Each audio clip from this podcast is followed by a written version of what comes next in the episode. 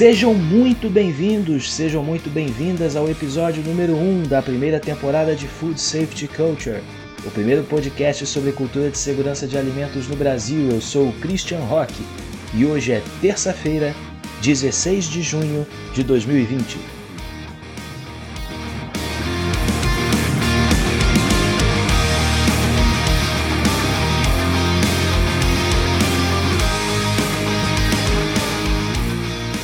No episódio de hoje, a gente vai se conhecer um pouco melhor.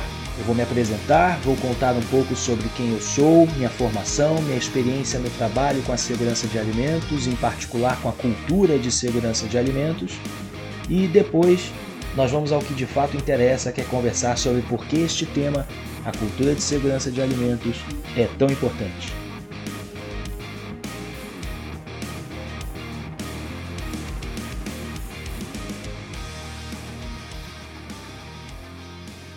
Bom, pessoal, eu sou Christian Rock, engenheiro de alimentos, formado na Unicamp. Trabalhei com e trabalho ainda com consultoria e auditoria em gestão de segurança de alimentos, as normas do GFSI, em particular a FSSC 22000.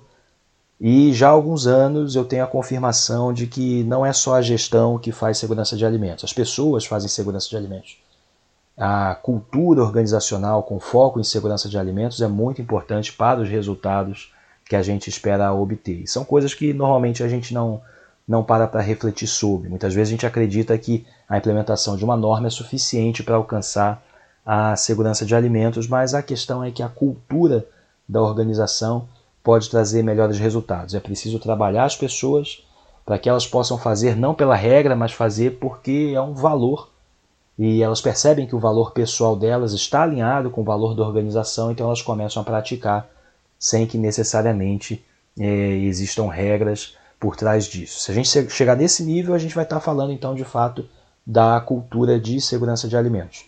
E o podcast vem por essa necessidade, necessidade de falar sobre. Nem sempre os assuntos aqui vão ser fáceis, a gente vai falar de forma bastante direta né? A gente não vai, não vai rodear também, a ideia é um diálogo franco, por vezes duro até, mas é a forma como a gente precisa encarar as coisas para poder evoluir dentro da indústria de, de alimentos e de toda a cadeia produtiva do setor. Então esse é o primeiro episódio, a gente pode esperar aqui encontros quinzenais com resenhas, debates, vamos trazer artigos, vamos conversar com os profissionais, entrevistas esse é só o primeiro episódio e a ideia hoje é falar sobre a importância da cultura de segurança de alimentos. Vamos lá!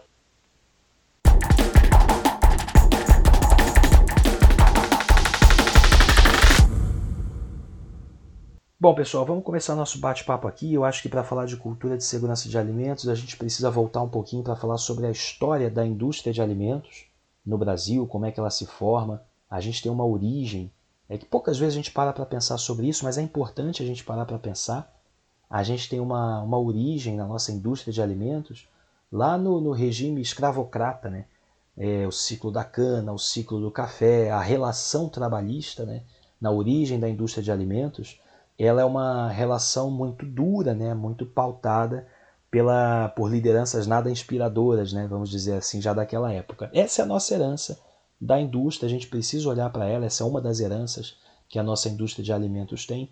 É, são tarefas é, desde a sua origem, portanto, àquela época, bastante manuais, com pouca tecnologia envolvida, e isso repercute até hoje. É preciso a gente, a gente voltar né, na história para poder falar sobre a cultura atual da nossa indústria de alimentos. Né? É, a gente vive na, nas indústrias uma cultura de, de, de segurança de alimentos né, que quase se confunde com o hábito de cozinhar. Né? É, produzir alimentos parece, numa, numa passada de olhos mais superficial, quase tão simples quanto é, fazer comida em casa. Essa é a primeira associação possível de fazer em relação à indústria de alimentos, se a gente compara, por exemplo, o nível de tecnologia é, empregada na indústria de alimentos com outras indústrias bastante mais avançada. Se a gente for buscar, for buscar uma comparação com, com a indústria automotiva, por exemplo, o nível de especialização é, necessária para esses colaboradores é muito maior. A gente tem profissionais aí de mecânica de híbridos e elétricos, é, especialistas em, em, eletrônica embarcada. Então, é, tem uma série de, de, de, de questões que envolvem é, uma, uma capacidade maior né, de especialização, uma necessidade maior de especialização por parte desses profissionais. Se a gente for, por exemplo, a indústria química, a gente vai achar também profissionais mais especializados. Na indústria de óleo e gás, a gente tem operadores de plataforma, a gente vai ter soldadores é, em atividades muito especializadas, caldeireiros, a gente vai ter geoquímicos é, ligados a, a, processos de exploração, encanamento terrestre, toda uma engenharia né, é, que exige é, engenheiros e técnicos muito especializados. A indústria de alimentos, por sua vez, ela tem algum grau de especialização, ela tem algum grau de tecnologia, mas ela não alcança é, esse grau de especialização, essa tecnologia que a gente vê em outras indústrias quando a gente observa, quando a gente olha para outras indústrias é, da nossa economia aqui. Isso tem a ver também com a nossa origem, né? porque é o que a gente acabou de discutir. A gente tem um histórico, a formação da indústria de alimentos no Brasil, ela tem um histórico lá atrás, no ciclo da cana, no ciclo do café. Então, com atividades muito manuais. Até hoje a gente encontra pessoas na indústria de alimentos em operações manuais, muito mecanizadas e muito repetitivas. Né? E essas pessoas, né, tem um outro fator que também é um fator histórico e que a gente precisa discutir, por mais que, que nos desagrade, é o contexto social. Né? Então a gente, a gente vem de, de um, um, contexto social onde a educação, né, o nosso país não prima pela educação de base, então a gente recebe colaboradores de todos os níveis, né?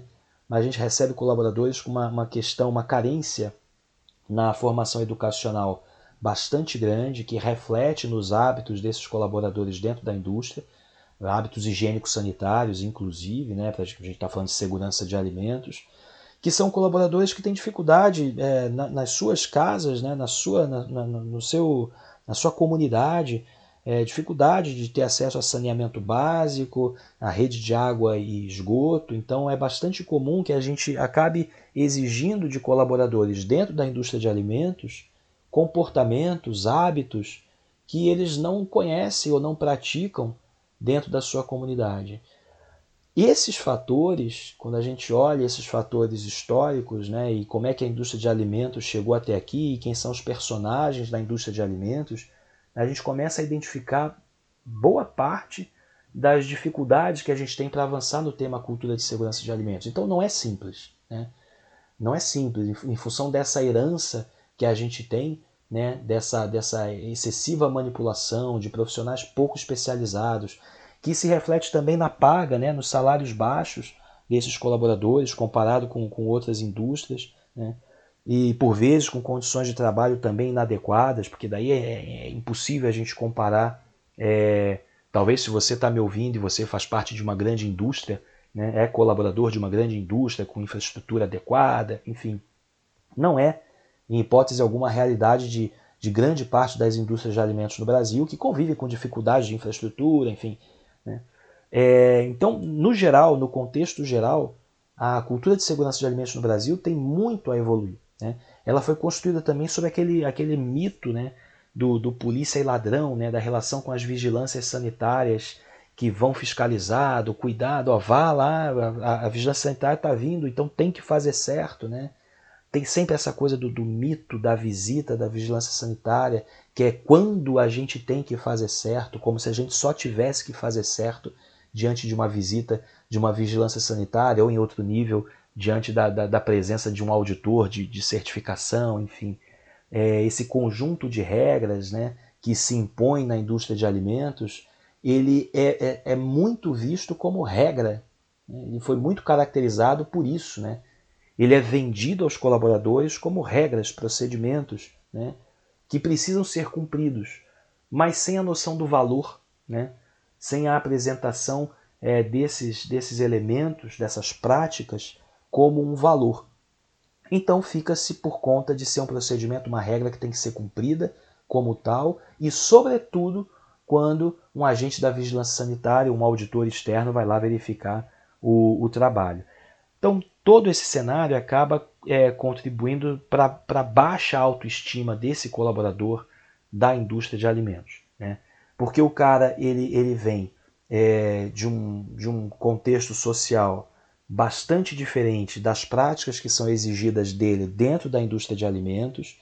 Ele cai numa indústria que o obriga, vamos dizer assim, a cumprir regras e procedimentos os quais ele não entende o valor daquilo, ele não consegue enxergar a importância daquilo porque tem outras preocupações, a questão é, a questão das condições de trabalho, da relação de trabalho com, com essas lideranças que é, muitas vezes são pouco inspiradoras, né?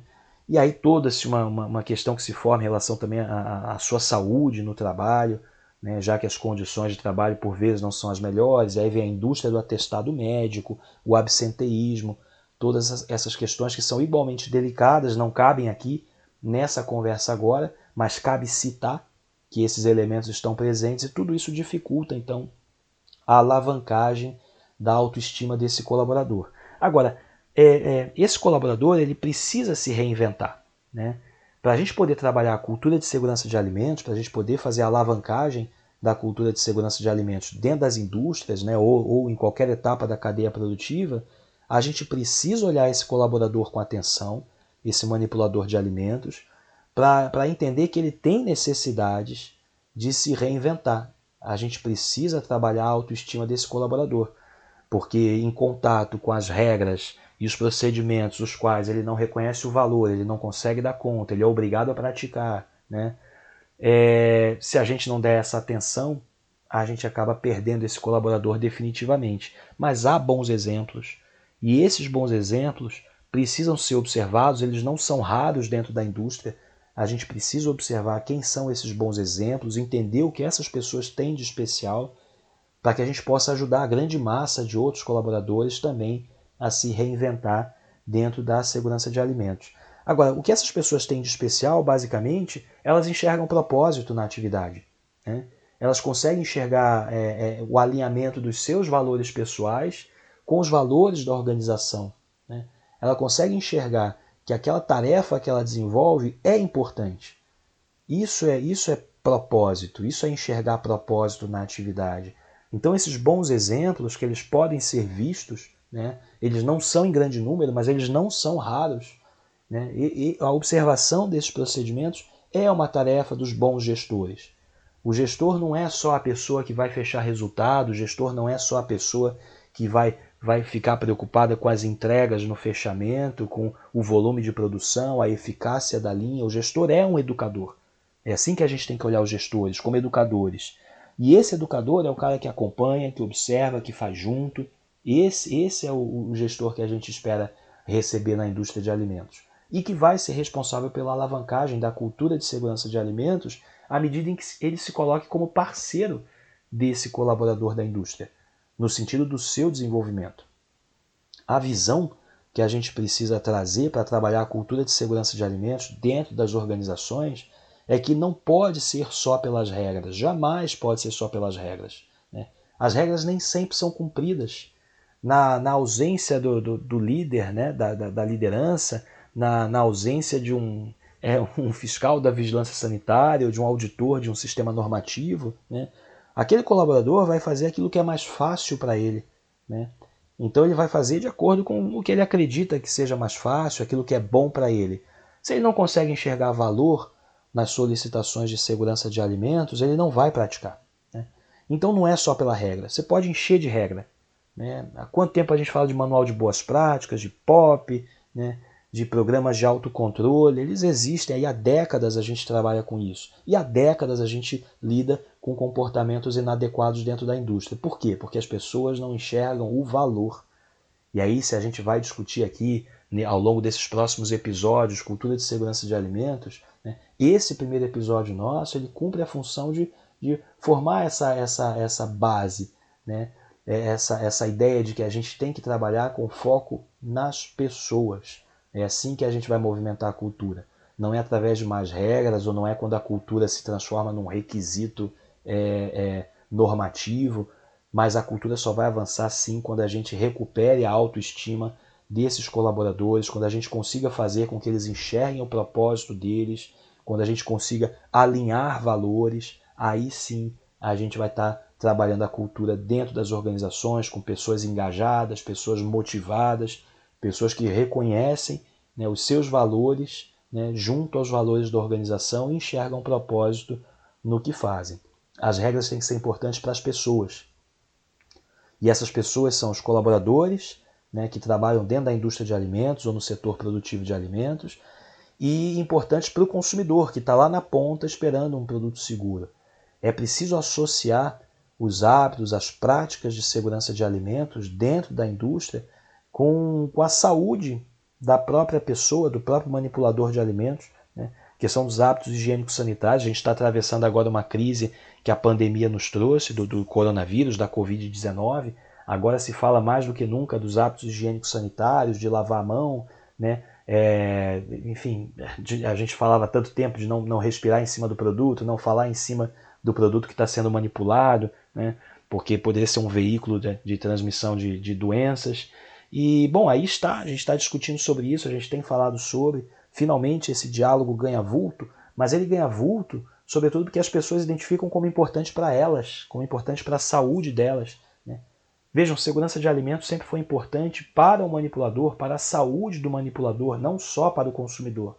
Mas sempre foi importante que a gente desenvolvesse hábitos higiênicos sanitários para a nossa própria saúde dentro da indústria de alimentos. Mas isso nunca foi vendido dessa forma. Isso sempre foi vendido como uma regra, né? E as pessoas não compram regras que elas não entendem como importantes, elas só vão fazer quando estão sendo observadas. A ideia desse primeiro encontro nosso, desse primeiro episódio, era justamente a gente discutir como falar sobre segurança de alimentos. Por que, que é importante falar sobre e como é importante a gente falar sobre segurança de alimentos para que a gente possa desenvolver a cultura dentro das organizações. A gente vai ter muita oportunidade nos próximos episódios, nos nossos encontros, de tratar esses temas, né, sempre renovando as ideias, debatendo, trazendo aqui os temas que são importantes, mas o nosso ponto de partida hoje era falar sobre a importância de trabalhar as questões de segurança de alimentos olhando para os nossos colaboradores que a gente tem na indústria.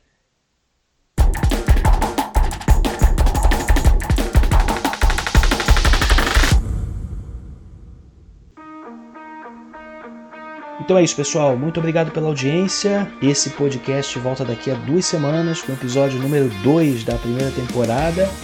Você pode saber mais sobre cultura de segurança de alimentos conhecendo nossas iniciativas no Instagram e no LinkedIn. No Instagram você vai procurar por arroba cultura food safety. No LinkedIn você procura por mim, Christian Leal Roque. Você não pode procurar por barra LR Christian e você vai me achar lá com várias publicações, vários artigos sobre cultura de segurança de alimentos. Eu escrevo também no blog Food Safety Brasil com Z.